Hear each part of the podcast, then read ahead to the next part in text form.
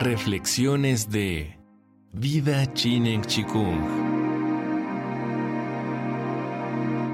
Las reflexiones de Vida Chinen Chikung nacieron para ofrecer a nuestra comunidad un espacio para escuchar diversas cápsulas de temas relacionados con nuestra práctica.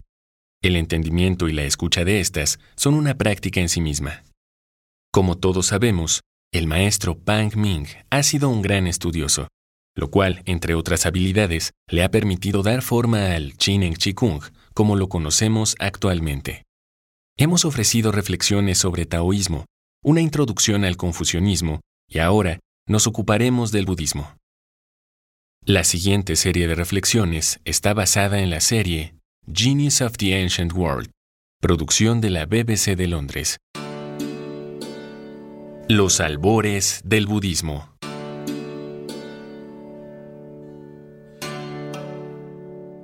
Hace 2500 años, un joven príncipe decidió dar un cambio radical a su vida. Dejando a su familia, comenzó un viaje que abarcó desde las colinas del Himalaya hasta terminar en las llanuras del norte de la India. El propósito de su migración era encontrar el sentido de la vida humana.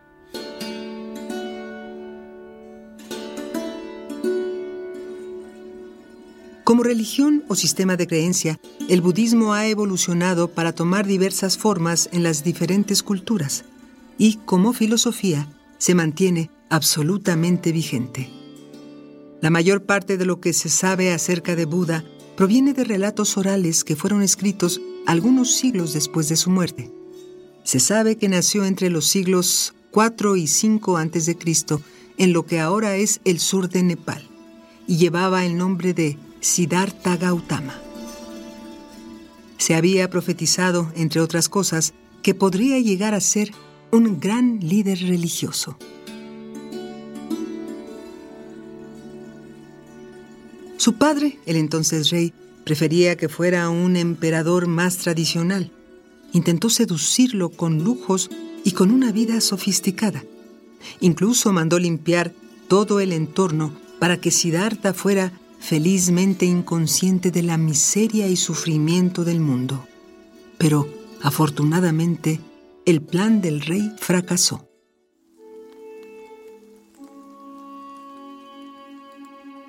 Buda observó que nuestras vidas estaban impregnadas de sufrimiento. Su misión era averiguar si había alguna manera de superarlo. Abandonó privilegios, familia y patria y viajó guiado por su curiosidad.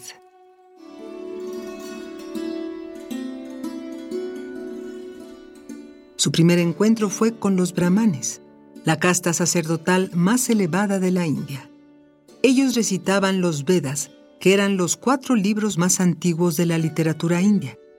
Sin embargo, la jerarquía rígida del sistema de esta casta y el sacrificio a los dioses se basaba en la fe ciega y la sabiduría adquirida, y no en una explicación racional. Buda se cuestionó, ¿qué nos sucede cuando morimos? Así, llegó al samsara, creencia perteneciente a la mayoría de las religiones de la India que habla de un continuo renacimiento. Esta idea llevaba a la gente a creer que atravesarían las aflicciones de la enfermedad, la vejez y la muerte en un ciclo constante de renacimiento y muerte. Los rituales brahmanes no fueron la respuesta a su búsqueda.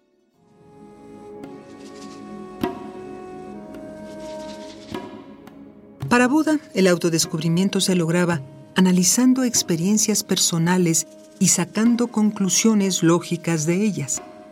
Analizando a otros pensadores de su época como Alara Kalama, su primer guía espiritual, incursionó en la meditación para bloquear las distracciones del mundo externo temporal y librarse de interferencias mentales y físicas, y así lograr fusionar el alma con su contraparte cósmica una especie de alma universal, de realidad superior. Se creía que logrando una unión entre el ser individual y el macrocosmos, el alma universal alcanzaría la liberación. Se cree que Buda mostró una habilidad tal que podría lograr una profunda calma mental. El propio Alara le ofreció guiar con él un grupo de seguidores, pero Buda se negó. determinó que, una vez terminada la meditación, los problemas fundamentales resurgían.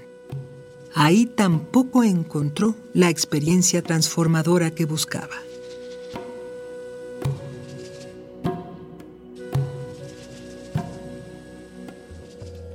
La búsqueda continuó con diversas formas de abnegación extremadamente radicales, más físicas que mentales.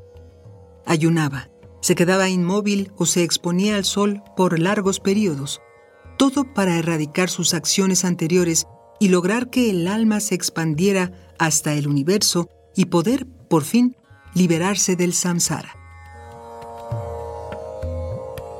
Cuentan que pasó seis años experimentando todo tipo de penitencias, que llegó a comer solo un grano de arroz al día. Por supuesto, la enfermedad lo acogió física y mentalmente hasta que entendió que este camino estaba aún más lejos de la liberación del sufrimiento.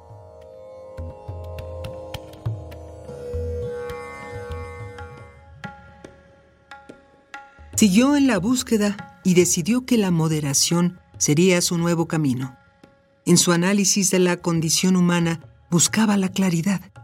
Creía que lo único que realmente sabemos es la forma en la que experimentamos el mundo y que es nuestra mente la que determina qué tipos de experiencias tenemos. Con sus habilidades en meditación, interrogó el funcionamiento interno de su mente y descubrió que nosotros cambiamos tanto como el mundo exterior sensaciones, conciencia, forma tangible, mente, nuestra personalidad, todo está en constante flujo, lo cual contradecía la idea de la permanencia del alma. Se dio cuenta de que todos los esfuerzos por identificar un ser permanente fueron inútiles, porque la permanencia y la independencia del ser no existían. dan testimonio de que cuando Buda indagaba sobre el desarrollo del proceso de su sufrimiento, comenzó a mirarlo como un médico para buscar la causa. Descubrió que todo es efímero, todo cambia continuamente. Detectó que la causa es la identificación con un yo. Darse cuenta de que todo es transitorio conduce a la idea de que la identidad permanente del alma es solo un concepto es decir, cada persona tiene un nombre y nace en una fecha determinada. Es cierto. Pero, ¿acaso no naciste nueve meses antes? ¿No estabas en tus padres antes?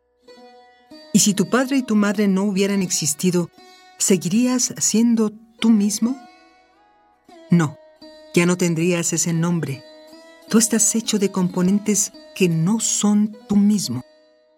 Eres el sol, la tierra, el aire.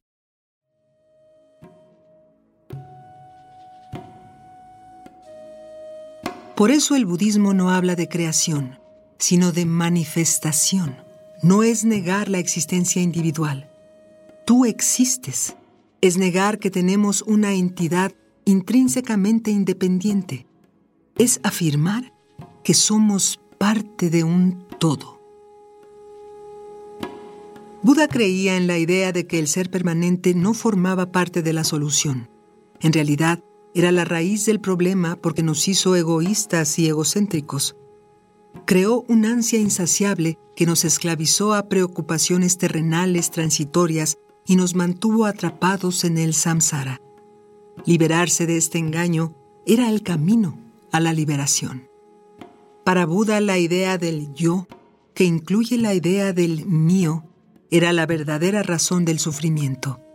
Decía que hay una forma de sobreponerse al sufrimiento. Sus enseñanzas giraban en torno a redescubrir nuestra naturaleza que no es la naturaleza del ser. El autoanálisis de Buda reveló la respuesta. Si pudiéramos extinguir el engaño del ser, veríamos las cosas tal cual son y el sufrimiento terminaría. Así podríamos tomar las riendas de nuestras vidas. Buda parece haber reconocido que existe una plasticidad en nuestras mentes y personalidades. vivir en este mundo con la actitud correcta es fundamentalmente poderoso.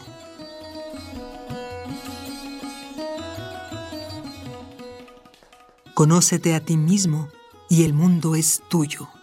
Esto es la psicología cognitiva, pero 25 siglos antes de que se inventara el concepto.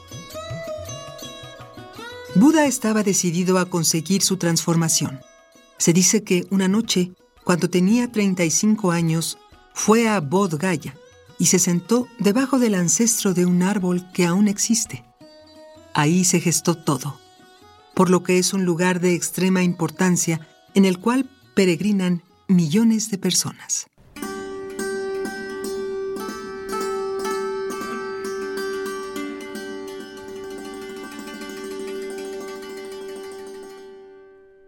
Después de meditaciones profundas y de experimentar vidas pasadas, Buda logró extinguir de forma permanente el deseo, la ignorancia y el engaño. Finalmente logró liberarse del samsara, el ciclo incesante de la muerte y el renacimiento, y alcanzó la iluminación, el nirvana. La liberación de mi mente es inquebrantable. Este es mi último nacimiento. Para mí no hay más existencias renovadas. Por fin se había logrado una solución a la condición humana sin dioses, sin cielos, sin necesidad de conocimiento metafísico. Un estado de liberación pura que emanaba desde dentro.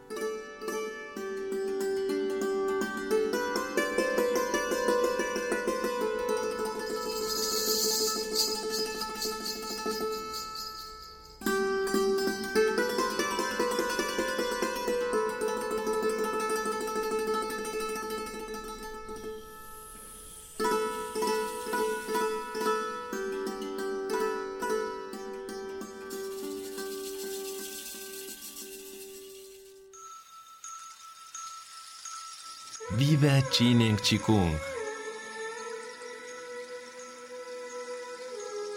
Todo es posible.